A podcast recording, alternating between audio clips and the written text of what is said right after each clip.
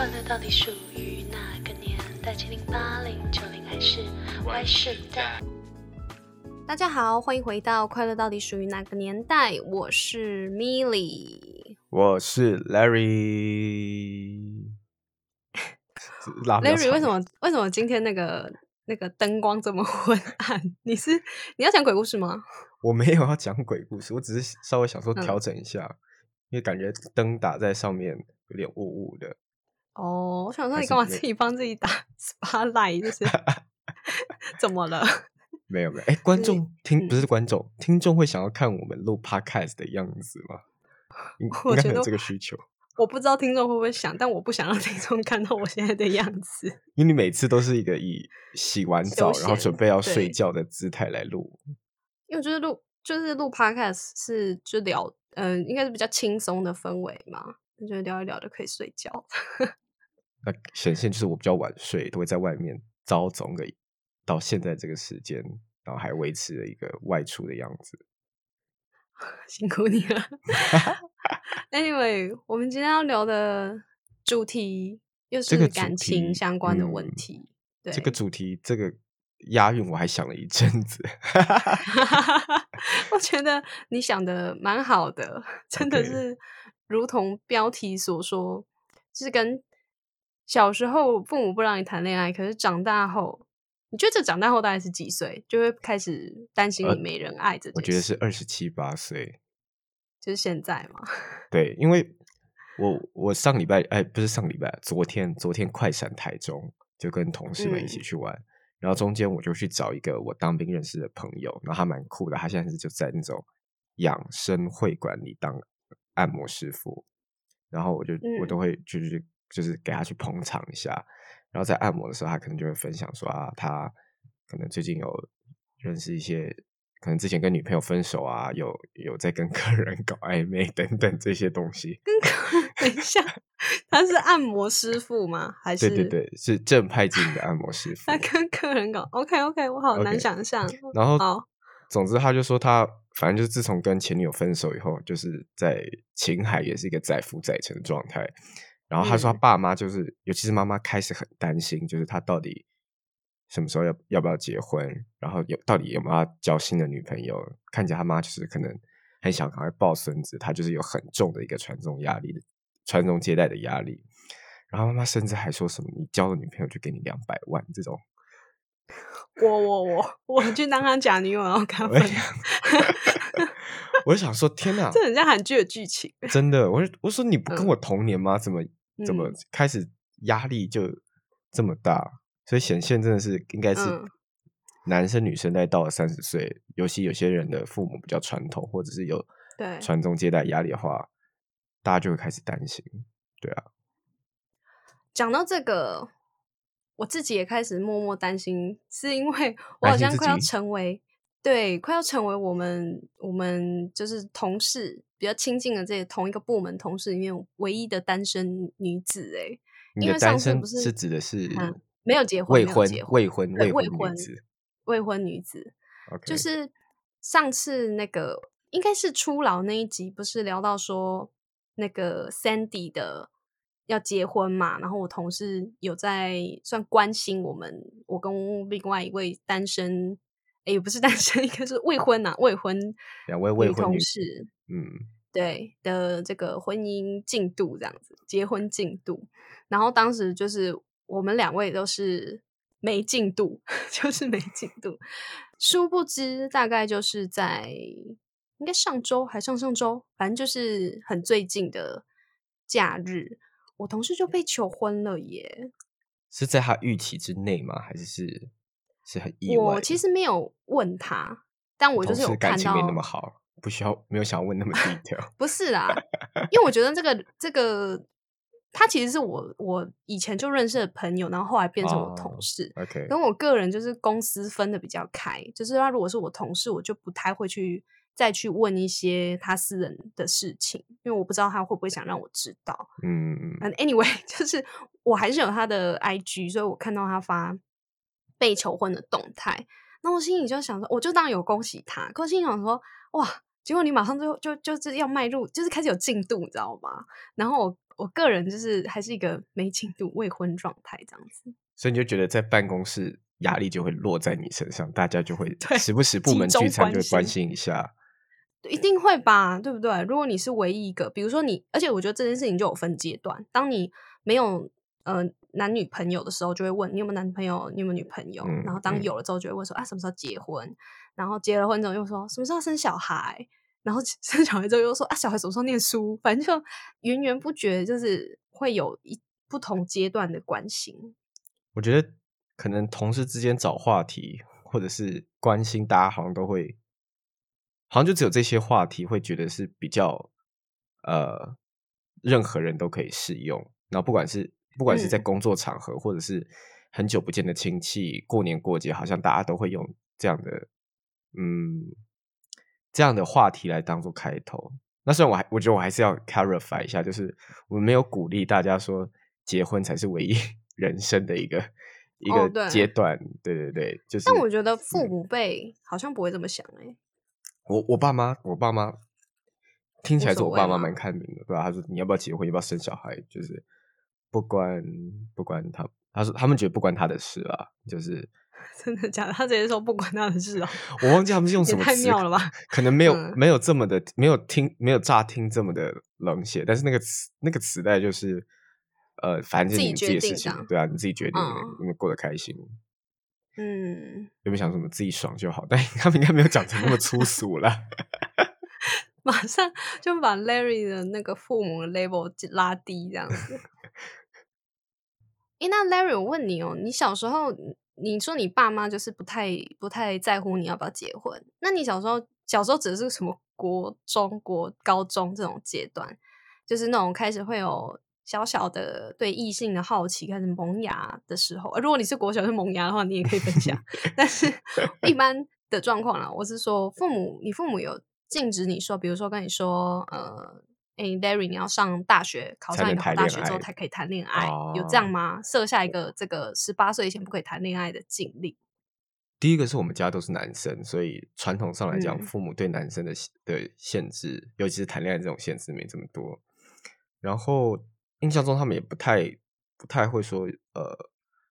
不能谈恋爱或什么。倒是我哎，我弟不知道你们在听我的 podcast，他小时候就谈了很多 恋爱，从国小、国中、高中。虽然嗯。大家虽然现在看起来，我觉得不管是他或我们都觉得那是 puppy love，就是可能才才有的哦是才嗯。交往一阵子，就是到底那个时候的心智年龄可不可以好好的把那段呃交往的关系认定成是一个就是很正式的一段感情对啊，所以我倒是没有这样的就是禁爱令嘛，但感觉女生比较容易有吧禁爱令，好像偶像哦，偶像才会有禁爱令。女但女生感觉比较容易遇到，会不会？我自己，哎，我想一下，我不知道算哦，我我有点忘记我爸妈有没有很明确的说，哦，就是要什么时候才可以谈恋爱。可是我、嗯我的印象就是他们确实有希望说，有很明确的跟我说，就是国中、高中不要谈恋爱之类的，就是他们也是有很明确地讲，但他们并没有说什么 你大学之后就可以谈恋爱，只是他们会觉得比较传统的观念嘛，会认为说，呃，这个国高中的时期就是会有大考的部分，所以就是要专注在考试。就是父母的基本的认定，就是如果你谈恋爱的话，你就会成绩下嗯降，大概是这样的一个推论。那是不是女生比较容易有这个这个禁爱令？我觉得以以生理角度来讲的话，比较比较有可能会有，是因为女生嗯、呃会有可能怀孕嘛。嗯，那其实以怀孕的状况来讲，未婚怀孕会很麻烦啊，对身体啊，然后就是后续的种种的处理，其实对女生的影响都是嗯比较大的。所以，呃，如果以这个角度来看的话，确实女生是比较容易有相关的限制。不过，我以前的女生朋友们，就是国高中时期的，还是大部照交分都是偷偷。谈啊，我是不知道他们家有没有禁止啊，但是会很光明正大的回去说，哎，我有那个男朋友的也，也是好像没有哎、我那个年代，现在可能不同了。这倒是，现在看起来你就会觉得那个时候真的就是小情小爱嘛。我觉得父母的担心可能并不是不无道理，因为我觉得我们两个都算是比较晚才开始谈恋爱，所以我有时候会想象说，呃，比如说我们在现在遇到一些感情状况，如果是在高中或甚至是国中发生的时候，我们那时候的心智年龄可以承受到好好处理这些事情，还不影响我本来的本分嘛，或者我本来应该要做的事情。诶，不好说诶，因为我觉得嗯这可能有时候是经验累积，你可能遇过多一点，你就可以一不受影响的去一边处理自己的事情，一边就是处理感情的事嗯情，也也是有可能啦。如果另外一个角度来想，但是你不觉得这件事就很矛盾吗？如果父母就是对你下了禁爱令，然后让你没有办法从小 累积相关经验，然后对长大之后就又担心说啊，那你怎么都不会谈恋爱呀、或是怎么呃谈恋爱好像呃可能谈个一年多、两年多，很快就分手啦。那这样什么时候会结婚啊？还会有人要你吗？这种就是你不觉得是一个很矛盾的事情吗？我觉得，我觉得是，我觉得不能说这个开明的父母应该怎么做，而是我觉得人都会是有这样的一个情感需求。那嗯有些人当然可能，譬如说像无性恋者，或者是某些状况，他可能觉得他一个人就好。可我觉得大部分人都会有这样的感情需求，所以从小如果小孩子在青或者青少年阶段，他们有这样的需求，我觉得不应该加以的禁止吧，应该是让他们去学习、去体会，只是在适当的时候给他们呃保护或者一些呃比较好的一个阶级的情感教育这样的方式的话，才可能让小孩子不管是在小时候或者是长大成人，都可以好好的用一个比较正面或者是比较好、比较 OK 的态度来处理这一些感情上的，不管是大风大浪啊，或者是一些有没有想讲 ups and downs，大概大概就是这样的感觉。你有发现你刚刚又讲了大道理吗？对啊，我就是一个串爱讲大道理的人，怎么办呢、没有怎么办？就老了，就认命啊！你上次结论不是就说初老没办法改变，就认命这样子？好啦，回过头来，我觉得，呃，比较困扰的就是对于嗯没有什么恋爱经验，可可能刚好没有缘分嘛。就是当你父母已经没有恋爱经历之后，可是你还是一直没有遇到你在学生时期，比如说大学的时候，你还是没有遇到一个嗯、呃你觉得彼此适合的对象。其实，在进入工作职场当中，好像要认识新的对象比在学校来的难呢、你觉得有吗？哦，这这这肯定的嘛，因为你在在嗯学生生活，你就有很多多彩多姿的活动啊，不管系学会也好啊，社团啊，你知道我们我们大学不是一堆嗯社团都号称是那叫什么恋爱巴士嗯吗？啊，恋爱那那个是某一堂课吧？某一堂课是恋爱巴士，那很多嗯社团有一个昵称叫什么？就是交友那种很适合忘恋爱交友或我谈恋爱。真的老了。因为 嗯您应该也是参与那种社团的吧？哦，没有啦，不算啦。我们是很哦，跟听真在做众分享。服务吗？对啊，我 大学的时候是参加比较小，参加那个慈幼社，是很认真在服务偏乡国小的社团。那不免会有一嗯些情愫发生，这也是无可避免的。也不等 你这样讲有点怪，应该是说你会比较有长时间跟呃其他社社团成员相处的机会，嗯而且有可能因为因为我们去偏向的话，有时候是寒暑假那种长期的服务，那可能一起就是要准备相关的活动啊，然后到实际上去国小服务的时间，几乎都是一整天啊。所以这种状况下，就是几乎就是朝夕相处。但是我觉得职场虽然也是跟某些同事朝夕相处，但是那个朝夕相处就没有那种，诶，我觉得啦，我个人觉得没有那种什么并肩作战啊、是伙伴的那个感觉。我个人觉得比较薄弱吧。就是也我我个人啊，我是没有很想了解同事的 内心之类的。我我觉得到工作以后很难很难，大家有共同的目标吧。我觉得个就是大家大家到一定的年纪以后，就会有很多很多需要考虑的事情。所以，即便你都在同一个职场上，就是你在同一个组织里面工作，你们没有办法有有那种共患难的感觉。我觉得这可能某种程度上，嗯在职场上，即便你也会有机会遇到形形色色的人，但你还是没有办嗯法像学生一样那么的去容易跟对方打开心，或者是去体会、去嗯了解这些每天遇到的不同人事物。嗯对，因为就是像很多人会说，出社会之后很难交到真心的朋友。就是你出社会之后，你已经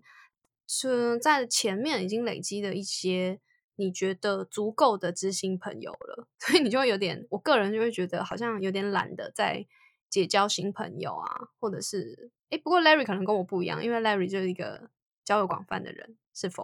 我我觉得真的会比较难啊，但你我不会排斥说跟就出社会有跟同事当朋友，但是我觉得会要多一点的筛选标准，或者是甚至要多一点的阶段吧，就是不要马上就是嗯只有两种同事跟好朋友，就是可能要慢慢慢慢上来。而且我觉得有些比较好的朋友都是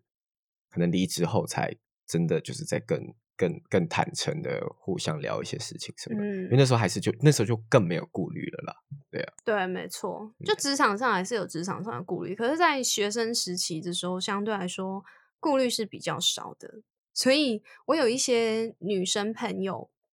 她们在学生时期刚好没有遇到嗯、适合的对象，以至于她们就一直都没有谈到恋爱，完全没有任何经验，这样子，可能就有少数暧昧经验，但是没有实际交往这样。所以后来进了呃职场，就是他们就会跟我分享说啊，觉得职场里面要遇到新的对象很难。那就算有新的对象是单身的，可能因为呃年龄上的差距，或者是很多价值观上啊什么的很不一样，也很难走在一起，所以就一直维持一个母胎单身的状态，就 until 二十七岁这样子。母胎单身这个真的蛮算蛮少见的吧？我身边的朋友感觉好像有母胎单身的，或是我自己本人，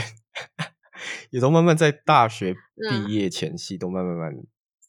摆脱哦，这个状况。你也是在大学毕业之后才脱单的诶我突然想起这件事诶是啊，是啊，对诶哎，那你可以聊一下大学时期你母胎单身的的呃感觉心酸？血泪吗，我觉得，嗯，不不能说什么心酸血泪啊。我觉得当时候是真的，真的也有想过，就是哎，诶如果有遇到不错的对象，就是进入一段关系这件事情，我完全完全不排斥。不过，我觉得我内心某种有某种呃未知吧，就是我可能还不太，可能有一种未知是在在限制着我，就是哎，那会会怎么样，或是哎，真的有那么喜欢等等的这种想法。然后，可能平常大部分的生活你都有很多朋友，然后有很多活动，然后再加上上一集我讲的，那时候如果看了很多韩剧或者是连续剧，我的情感需求有某一部分，就是我的情感需求可能会有想要感受这些爱啊，或者是需要陪伴啊，但我慢慢慢拆解成不同的小小的形呃小小的需求，然后被 很多东西满足，比如说被大学的朋友啊、高中的好朋友啊，然后社团的啊，然后或者是呃看看剧等等这些的，所以嗯。我在在真的有一进入一段关系之前，我就默默的把这些需求都在不同的不同的面向里被满足了，所以那时候好像没有特别特别觉得困扰，大部分就只是啊嘴巴讲一讲啊，脸书文发一发啊，嚷嚷着单就是母胎单身 对对对，我觉得多多你那时候少少就是很爱发露舌文，怎么会这样黑样？历 史。我现在突然很想回去翻你的脸书、欸，不是因为我我二零一六年左右，因为你知道脸书都会有回顾，所以我时不时会看嗯到一些，我都会知道，马上按那个不要再显示之类的。真的看到都会吓到。就我觉得我我现在完全不一样，因为经过了几段，也没有很多段，就是一两段感情以后，我我觉得我 我整个 upgrade 得很快，很快，什么很快，很快。你为什么 那么心虚？不是说 upgrade 的很快，我觉得我我好嗯像更更能参透一些，不是参透了，就是更能理解一些嗯这些感情的。因为我觉得我可能遇到的或我经历过的也不亚于一般人，就是一般人可能可能交往交往个就可能谈谈了三四段恋爱，可能才会有一点点体悟。但我觉得谈了一两段，可能遇到事情比较多或比较复杂，就会觉得好像我已经提前累积到很多很多经验。但我觉得在母胎单身那一阵子，其实是开心的啊，因为那就是一个消遣自己的方式。没有啦，开心吧？对。哎，因为我其实也不太确定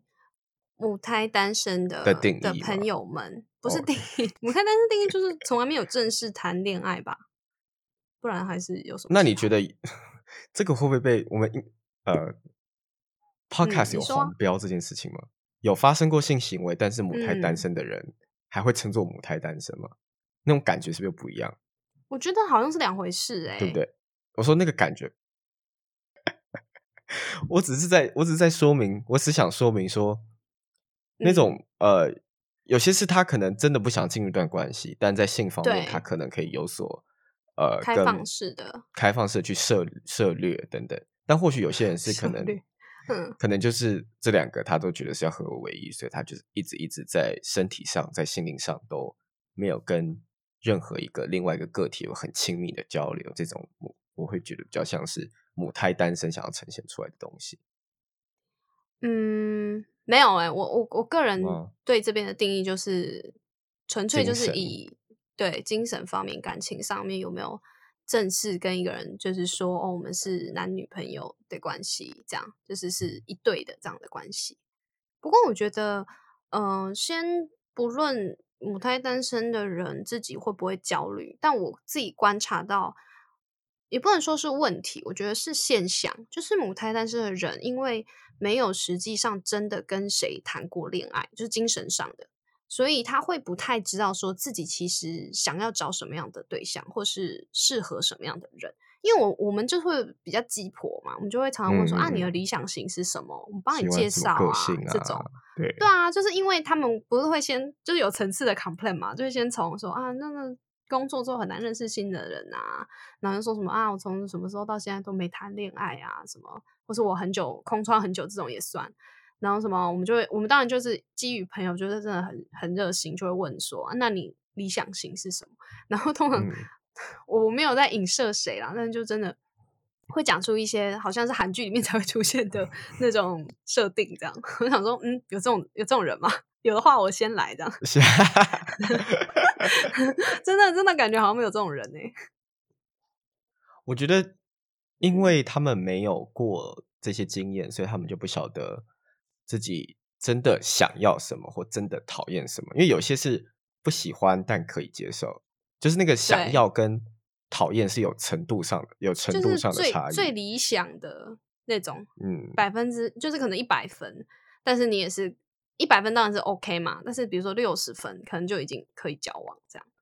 我觉得我可以分享一个心态，就是嗯，第一段感情在踏入进去那个那个 moment 就有一种就是。Give it a try，就是有这个这个想法出来。我觉得那个想法，第一个对象就是试试看，这样吗？你是这个意思吗？不是不是，应该就是愿意 真的放开来去尝试，因为你可能会觉得，哎，到底适不适合？到底会不会会不会就是是顺利的？嗯，但我觉得比较多。嗯，第一第一就是我觉得母胎单身的应该要。在呃，可能你已经感觉到你有喜欢这个人，然后有一段时间认识的时候，你就要抱着这 give it a try 的心情。但我觉得到第二次就不行，因为到第二次我也是那种哦，好，那就 give it a try。但后来发现，其实 马上就看到问题点，所以到第二、第三次，我就会慢慢了解说，哦，哪些个性是我喜欢的，哪些个性我不喜欢，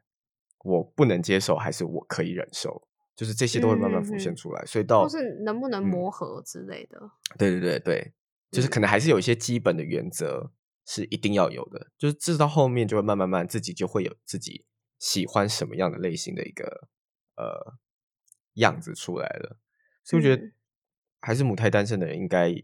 我觉得那个尝试的心态可能要有一点点，但不是说，但还是。还是宁缺毋滥啊，对啊，但是你有点感，你有感觉了，就不应该可能太太太多的焦虑或者是顾忌，嗯，嗯嗯嗯，觉得讲的很好。你刚刚讲到一个，我觉得本集关键字经经典的宁缺毋滥，但我觉得母胎单身们的不一定是母胎单身啊，或是空窗很久也适用。请 Larry 来给他们一些，如果进已经进入职场，要怎么样突破现状、认识新对象的建议，有没有什么好的方法或管道？我觉得大家应该说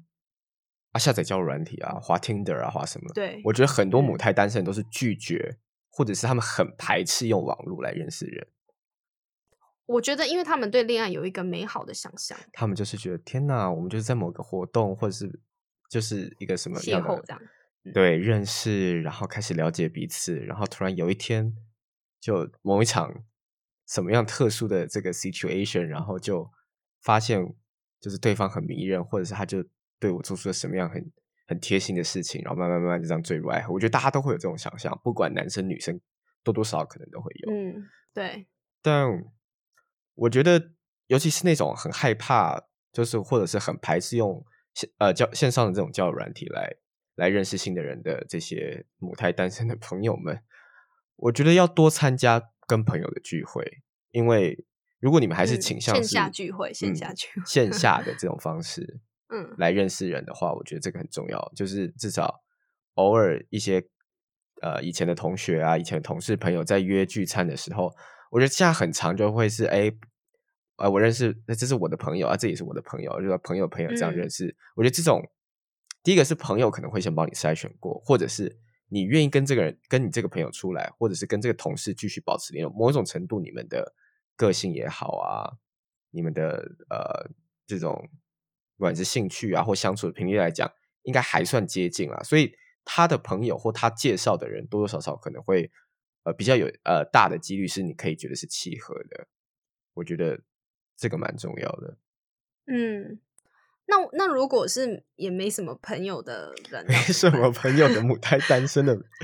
嗯的这些，或是就是空窗很久的朋友，那可能他就忙于工作啊。那这种，请 Larry 为他们指点一条明路。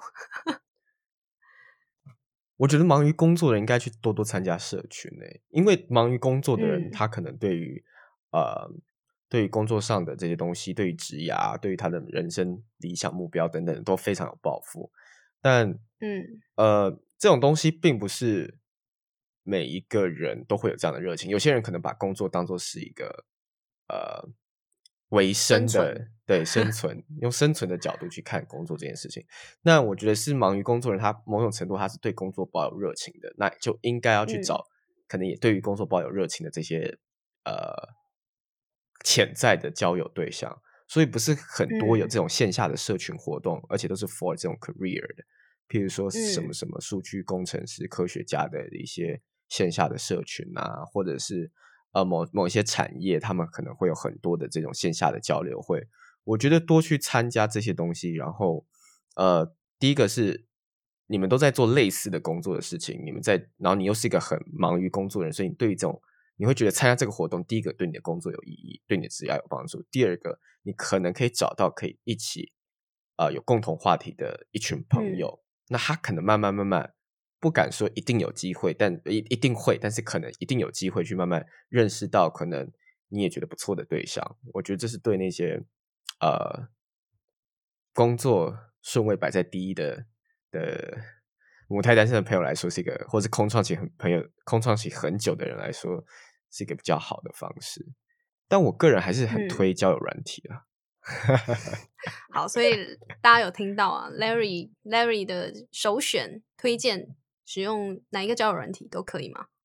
喜欢的就好。我觉得 Tinder 是因为这怎么讲？你第一个你的母数比较大，对啊，你的你的破也要大嘛。我还我我觉得。丹尼表姐好像就有一则 YouTube 影片就在讲这件事情。第一个，你的破要大。你如果整天就是只有十只、二十只小猫两三只的话，你可能很难去有机会认识到呃适合你的人，或是你很难看到方方白白种的人，因为嗯，你就是破不够大，你看到对象就不够多。但 Tinder 不不难免你会遇到一些可能可能是有其他非交友之外的目的啊，可能是比较不正当的。诈骗啊，或者是可能他是是呃，可能想要卖你服务的，或者是想要找一些呃找下线的这种的。我我觉得自己自己要分辨一些关键字啦，就是可能说，哎，你太早就跟你聊到对投资有没有兴趣啊，或者是可能想要跟你分享一些他的人生目标，然后那种很正向、太多心灵鸡汤的这种都先不要。我觉得你看一个人的那个交友软体上的 profile，你就可以知道是个怎么样的人。他如果分享很多他的吃喝玩乐，他愿意去认证他的身份，他愿意去连接他的社群媒体。我觉得从这个阶段，你就可以大概可以了解说他是不是一个有想要交友的人。然后再加上，如果他连接的社群媒体，你看看到你们有共同好友的话，我觉得是一个比较保险的做法，因为你至少就会有 reference check，好像好像在 找工作。对啊，不过你讲的我觉得蛮实在的啦。嗯，确实确实有嗯一些母胎单身的人，或者是空窗期很久的人，可能因为某些因素会排斥使用交友软体认识，会比较倾向用嗯就是朋友介绍或者是自然而然认识。不过有时候这个东西我觉得都还蛮讲求缘分的。假设如果说真的有想要谈恋爱了的话。那我觉得各种方式都可以去试试看，到底没有局限说，诶，比如说我们今天觉得 Larry 今天觉得说交友软体比较适合，他觉得比较好，那那就用交友软体。可是如果你自己觉得说还是比较喜欢那种，嗯，自然而然变成朋友，对不对？因为交友软体毕竟是以交友为目的嘛。所设置的，但是如果是你是倾向要自然而然变成朋友，或许就是走朋友的朋友来认识，或是参加一些呃社群的活动，我觉得也会蛮不错的啦。但也就是还是最后回到那四个字，就是宁缺毋滥。对，我觉得宁缺毋滥很重要。就是，但我觉得呃。怎么讲？单呃空窗期很久的，或者母胎单身的，他们应该都是很贯彻宁缺毋滥这个道理，所以可能反而不用特别提醒，好像偶尔要给他们一点鼓励，就是可以能多去试试看。我当然就是安全去爱，好，那我们换成勇敢去勇敢去宁缺毋滥，勇敢去爱，就这好来这几个字，请你这呃，我们等下把它纳到标题里面。但但我还是突然想到一个应该要提醒大家，就是我觉得在交友软体上。你当然可以表达出，哎，你想认识人，或者是你可能想要进入一段关系，但我觉得不要一开始太有压力，就是说我我我非得要跟这个人，可能一定要怎么样的心情，在在上面认识人，因为我觉得这可能会给别人造成压力，就会开始。我我觉得你可以，我们可以开一集由你来传授这个如何用交友软体找到适合自己的人，包括聊天技巧啊，如何辨识这个人是否 OK 啊。这种种种的这种小技巧，来跟各位听众没有用过的听众分享，我觉 得好像蛮实用。我可能可以开三集，开玩笑的啦。我们要帮你剪三集哦。对，我觉得这些东西我们之后就可以可以可以好好的跟大家分享一下。但我觉得最重要还是回归到我们呃最后的结论，就是当然宁缺毋滥，可是你要勇敢去爱，不要不要。不要不要担不要担心，也不要太害怕，因为很多事情你没有尝试过，你是不知道你自己真的喜欢什么，或你真的讨厌什么。只要你很 很很认真、很真诚的去做的话，应该就会有好的结果。然后讲完这句话，同时发现我又在讲大道理了。对，你知道我为什么笑，对不对？我真的心里在想说，那些听众就是真的有这个需求，听众应该已经就是想要把这集关掉了，就马上去做这些事。对，就马上去。去去依照我们刚刚那些方法来来执行，就没有想要再听结论了。以上就是我们这集的内容，希望你们会喜欢我们分享的主题。欢迎大家订阅跟分享我们的频道。另外，跟大家工商一下我们的 IG 账号，搜寻“快乐到底属于哪个年代”，或者是打 “Happy Gen Y 底线 TW” 就可以找得到。下周见啦！下周见喽，拜拜拜。